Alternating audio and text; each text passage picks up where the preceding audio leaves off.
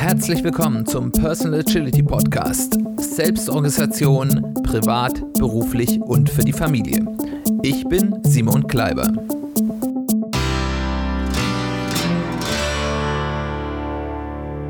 Herzlich willkommen zu einer weiteren Folge des Personal Agility Podcast. Freut mich sehr, dass du eingeschaltet hast und wie jedes Mal bedanke ich mich wieder für das Feedback, das ich erhalten habe. Ich freue mich wirklich, wenn ihr mit mir in Kontakt tretet, wenn wir in Diskussionen kommen über das, was ich hier erzähle, ob euch das was bringt, ob euch das hilft, ob ihr Widersprüche habt. Kontaktiert mich gerne. Diese Folge ist der Auftakt zu einer Serie, äh, auch wenn sie jetzt nicht am Stück kommt, sondern die wir jetzt über die nächsten Monate immer wieder mit einzelnen Folgen machen werden, über die Grundlagen der Agilität, ähm, und was die uns sagen können für die persönliche Agilität, weil diese Grundlagen, äh, ja, Manifeste, äh, Systeme, Theorien sind natürlich häufig sehr stark aus dem Wirtschaftsbereich, aus dem Industriebereich, aus dem Softwareentwicklungsbereich und lassen sich natürlich nicht so eins zu eins in Agilität im persönlichen Leben übersetzen. Und wir wollen uns dort einfach mal anschauen, was die uns denn mit ein bisschen Übersetzungsarbeit sagen können für das, was wir an Agilität im persönlichen Leben, in der Familie, äh, im persönlichen Bewältigen des Berufes, für die privaten Ziele sagen können, geben können und was vielleicht auch nicht. Ähm, wir werden uns auf jeden Fall, und damit fangen wir heute an, das Agile Manifest anschauen.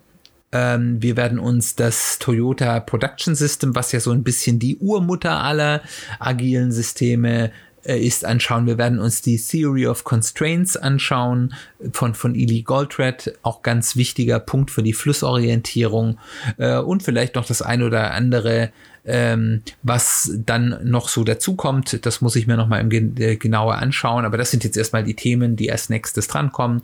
Und da das natürlich ein bisschen ein theoretischeres Thema ist, auch wenn ich es versuche, so praxisbezogen wie möglich zu machen, kommt das nicht am Stück, sondern eben immer alle paar Wochen eine neue Folge. Und heute wollen wir uns sozusagen der ersten Folge zum Thema des agilen Manifests ähm, äh, mit dir anfangen. Ich werde das zweiteilen.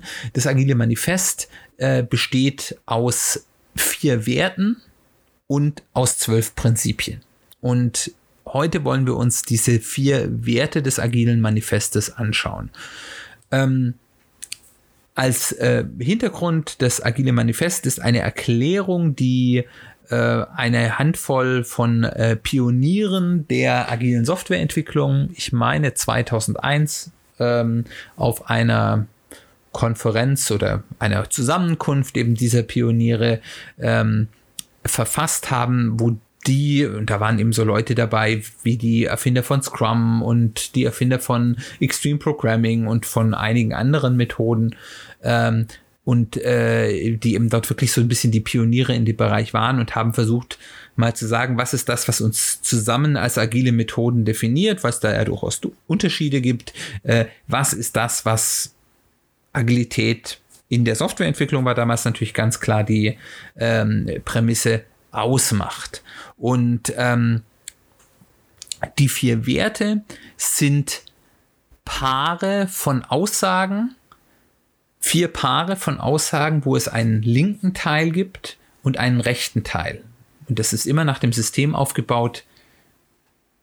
Kriterium 1 mehr als Kriterium 2. Und das ist ganz wichtig zu begreifen, dass das, was auf der rechten Seite, also um Kriterium 2 steht, nicht schlecht ist. Das ist auch durchaus etwas Positives, aber das, was auf der linken Seite steht, Kriterium 1, ist wichtiger und hat im Zweifel, wenn die beiden Punkte im Konflikt stehen, nach einer agilen Auffassungsgabe Vorrang. Und ähm, ich lese euch jetzt einfach mal diese vier ähm, Werte vor äh, in der deutschen Übersetzung. Ähm, und wie gesagt, nehmt euch bitte in den Hintergrund, es geht hier um Softwareentwicklung. Der erste Wert heißt Individuen und Interaktion mehr als Prozesse und Werkzeuge. Der zweite Wert, funktionierende Software oder in moderneren Formulierungen heißt das manchmal auch Produkte, aber hier funktionierende Software mehr als umfassende Dokumentation. Der dritte Wert, Zusammenarbeit mit dem Kunden mehr als Vertragsverhandlung. Und der vierte Wert, reagieren auf Veränderungen mehr als das Befolgen eines Planes. Dann lass uns die mal eins nach dem anderen anschauen und uns überlegen, was kann uns dieser Wert denn, die ja von der Formulierung ganz klar auf ein klassisches Softwareentwicklungsumfeld zugeschnitten sind, denn für die persönliche Agilität mitgeben? Was können wir da rausziehen? Und was macht eben, zeigt uns dann eben auch, dass das, was wir tun, auch wirklich nach dem Ideen des agilen Manifests wirklich agil ist. Dann fangen wir an mit Individuen und Interaktion mehr als Prozesse und Werkzeuge. Wenn wir über Individuen reden, dann ähm, bist du weil, also in der Softwareentwicklung reden wir dann meistens von Team, aber in, wenn wir jetzt von Individuen reden, bist du in der persönlichen Agilität besonders du gemeint. Und natürlich die Menschen, die dir nahe sind, mit denen du im Alltag viel zu tun hast. Das heißt, es ist nichts Abstraktes, sondern du und die dir nahen Menschen und deren Interaktionen sind wichtiger als Prozesse und Werkzeuge, vielleicht ein bisschen übersetzt. Für mich spiegelt sich da so ganz biblisch der paulinische Satz wieder, das Gesetz ist für den Menschen und nicht der Mensch für das Gesetz. Und das finde ich persönlich für meine Lebensüberzeugung einen ganz wichtigen Satz. Es sind Gesetze und Regeln sind wichtig, aber sie sollen hilfreich sein für das Zusammenleben und für den einzelnen Menschen und nicht äh, die Leute durch eine zu ähm, ja feste Auslegung äh, ja einengen in ihrem Leben. Ähm, und das ist, glaube ich, das, was auch hier gemeint ist. Wir haben ja Methoden, wir haben Werkzeuge, wir geben uns ja auch selbst Regeln. Ähm, aber die sollen uns helfen, die sollen ein Werkzeug sein, eben das, was auf persönlicher Ebene stattfindet, was uns gut tut, ähm, zu unterstützen und zu fördern, aber nicht ein neues Zwangskorsett sein. Es ist also ein Hilfsmittel. Die, der agile Prozess soll ein Hilfsmittel sein und nicht das Zwangskorsett. Da schwingt dann für mich eben auch, und das sage ich ja auch immer, wenn wir über Retrospektiven reden, ähm, ein ganz wichtiger Punkt mit, weil wir tendieren, gerade wenn wir so ein bisschen auf diesem, ich mag den Begriff ja nicht, aber diesem Selbstoptimierungs- oder Selbstverbesserungstrip sind. Und ich meine, im Endeffekt macht man so ja was, weil man sagt, ja, ich will irgendwie effektiver werden, ich möchte mehr dafür tun, dass ich meine Ziele erreiche, dass ich glücklicher werde. Ähm, und, und da kann man ja sehr leicht sehr hart mit einem selbst werden äh, und sich immer nur, ja, das hast du wieder nicht geschafft und das hast du wieder nicht geschafft. Es ist natürlich richtig, dass man das, was man tut, immer wieder kritisch hinterfragt, aber man soll dabei, und ich finde das ein sehr schönes altmodisches Wort, was hier gut passt, man soll mit sich selbst auch großmütig sein. Ähm, dass man sagt, ja, okay, das war jetzt vielleicht nicht optimal, aber das und das war gut und im Großen und Ganzen hast du das gut gemacht und ähm, äh, nicht jede Kleinigkeit kritisieren. Einfach ein bisschen Großmut, äh, der tut dort gut.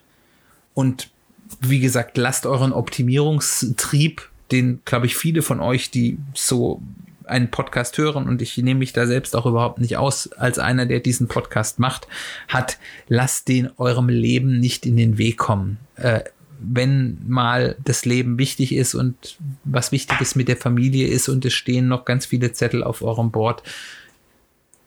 In den allermeisten Fällen kann man vieles auch morgen tun. Und ähm, das Leben könnt ihr nur einmal leben ähm, und das sollte einem immer bewusst sein. Der nächste Wert ist der vielleicht am schwierigst zu übersetzende funktionierende Software mehr als umfassende Dokumentation. Also ich schreibe ab und an mal Software, aber es bestimmt nicht mein Leben. Ähm, und von daher bei vielen von euch äh, wird das sicherlich überhaupt kein Teil eurer Realität sein. Ähm, aber es ist da trotzdem irgendeine Wahr äh, eine, eine Wahrheit drin. Weil, also man muss vielleicht als Hintergrund erklären, in der klassischen äh, Softwareentwicklungsmethodik, da, geht's, da ging es ganz viel um Dokumente. Da musste dann ein Grobkonzept geschrieben werden und ein Feinkonzept und ein Pflichtenheft und ein Lastenheft und eine technische Dokumentation und eine Anwendungsdokumentation und eine weiß der Teufel was. Ähm, und darunter ist dann eben häufig das eigentliche Ergebnis, nämlich die Software, die gut funktioniert, vergessen worden. Was uns dieser Satz, glaube ich, sagen soll, ist, das Ergebnis zählt. Es zählt das, was wirklich Wert bringt. Es ist nicht das Hilfskonstrukt. Ich meine, diese ganzen Dokumente wurden ja eingeführt, weil man dachte, man kann damit dann besser Software schreiben, ist das Wichtige, sondern das Ergebnis, was uns wirklich Wert bringt, ähm, ist das Wichtige. Und so eine Dokumentation und so eine Planung und so ist ja alles nicht schlecht, wenn es einem dazu hilft, ein gutes Ergebnis zu liefern. Aber wenn ich das gute Ergebnis auch liefern kann, ohne das zu tun, dann ist das halb so schlimm. Wenn ich nur diese Hilfskonstrukte erzeugt habe, aber nichts, was mir Wert bringt, ist das nichts wert tolle und tolle Pläne und Konzepte und ich bin jemand, ich mache gerne tolle Pläne und Konzepte. Von daher weiß ich das sehr gut, sind wenig wert, wenn man sie nicht umsetzt. Man kann da sehr gerne in dem berühmt-berüchtigten Wolkenkuckucksheim dann bleiben. Also konzentriert euch auf das Schaffen von konkreten Wert. Alles andere nehmt als Hilfsmittel. Macht das in dem Rahmen, wo notwendig ist, aber verkünstelt euch nicht auf Dinge, die im Endeffekt selbst keinen Wert schaffen. Dann kommen wir schon zum dritten Wertepaar. Zusammenarbeit mit dem Kunden mehr als Vertragsverhandlung. Jetzt haben wir, okay, vielleicht wenn ihr selbstständig seid, ja, aber habt ihr jetzt ja eigentlich jetzt nicht so ähm, Kunden im klassischen Sinne und ihr verhandelt vielleicht auch nicht andauernd Verträge, von daher ist das vielleicht auch wieder etwas schwierig zu übersetzen. Aber man kann hier vielleicht sagen, dass in der persönlichen Agilität deine Bedürfnisse und Ziele, die du hast und auch die der Menschen, die dir wichtig sind, also auch die Bedürfnisse und Ziele von zum Beispiel von deiner Partnerin, deinem Partner, deiner Kinder, äh, von Menschen, die dir wichtig sind, darum um dir herum, Familie, Freunde, das sind deine Kunden. Ihr müsst natürlich euch überlegen, welche Kunden ihr gerne befriedigen wollt. Ihr müsst nicht jedem, der irgendwelche Bedürfnisse hat, äh, die dann auch erfüllen. Also man muss jetzt nicht vielleicht, wenn man irgendeine, um im Klischee zu bleiben, Schwiegermutter hat, die ganz wilde Vorstellungen hat, denen zwingend nachkommen, wenn das für einen selbst ungesund ist. Aber ähm, das sind so ein bisschen die Kunden und eben insbesondere die eigenen Bedürfnisse und Ziele sind da eben auch wichtig. Und worum es eben geht hier ist eine tiefe Zusammenarbeit und Kommunikation mit diesen Kunden zu führen. Was ja jetzt nicht wirklich Personen sind, sondern es sind Bedürfnisse und Ziele. Und das ist eben einmal in dir selbst diese Kommunikation mit mir selbst. Was sind denn wirklich meine Ziele? Was sind denn wirklich meine Bedürfnisse? Und da haben wir ja auch bei dem, in den Folgen zur persönlichen Strategieentwicklern eben darüber gesprochen, dass das, was wir vielleicht uns als erstes einfällt, häufig gar nicht das Wahre dahinter ist, dass das häufig Dinge sind, die vielleicht durch Vorstellungen, die wir aus dem familiären Umfeld mitbekommen haben oder die uns durch gesellschaftliche Klischees aufgedrückt wurden, ähm, die wir im Vordergrund haben, äh, da sind, aber wenn wir die wirklich hinterfragen, die Ziele vielleicht ganz andere sind. Aber eben auch diese Kommunikation mit den Zielen von Menschen, die um einen wichtig sind. Es kann auch wieder innen sein, dass ich mir selbst Gedanken darüber mache. Ähm, was, was, wie muss ich denn eigentlich jetzt mit meiner Partnerin, meinem Partner umgehen? Ähm, oder mit meinen Kindern umgehen, dass das für alle ein, ein schönes Leben ist aber eben auch extern, dass ich eben mit diesen Menschen dann auch rede und sage, hier, was, was ist eigentlich, was ist dir wichtig, dass ich tue, was brauchst du von mir? Was brauchst du, um dich sicher zu fühlen, um äh, glücklich zu sein? Wo muss ich helfen? Wo kannst du auch auf meine Hilfe verzichten zum Beispiel? Das ist ja so ganz klassische Diskussion, die man auch in einer Beziehung häufig führen muss. Also in eine tiefe Kommunikation zu gehen mit diesen Kunden in Anführungszeichen. Und der Punkt ist eben, und das ist dann jetzt der Bezug zu den Vertragsverhandlungen. Also die Vertragsverhandlung wäre, ich rede einmal mit dem Kunden und dann habe ich alles festgeschrieben und dann wird das gemacht. Komme was wolle. Aber wenn du jetzt eben in dieser Kommunikation feststellst, dass dein, das, was du da geplant hast und was ihr davor gedacht habt, dass das, das, was wichtig ist, gar nicht auf die Bedürfnisse dieses Kunden, sei es deine eigenen Bedürfnisse und Ziele oder eben auch von, von Partnern, Kindern, Familie, Freunden einzahlt, dann musst du den Plan halt anpassen. Also das ist, also gerade in der Beziehung ist das so, so eine Sache. Das ist, mag vielleicht sein, dass dein Partner, deine Partnerin irgendwann mal gesagt hat, hier, mir ist das wichtig, dass ähm, wir jedes Wochenende zusammen verbringen und du dir das frei hältst. Und ähm, du stellst dann, dann machst du das und dann stellst du fest irgendwie, ja, du sitzt dann irgendwie nur sinnlos nebeneinander auf der Couch und irgendwann stellt ihr dann gemeinsam fest, wenn ihr drüber redet, ja, vielleicht ist das gar nicht so wichtig, aber es ist wichtig, dass es bestimmte Qualitätsereignisse gibt, wo man dann hundertprozentig dabei ist und eine gute Qualitätszeit miteinander hat, dass es also zum Beispiel eher um Qualität als um Quantität gibt. Und dann muss man eben seinen Plan anpassen. Da muss man sagen, wie schaffen wir mehr solche Qualität, qualitativ hochwertigen Momente und weniger darum, wie schaufel ich mir jedes Wochenende frei.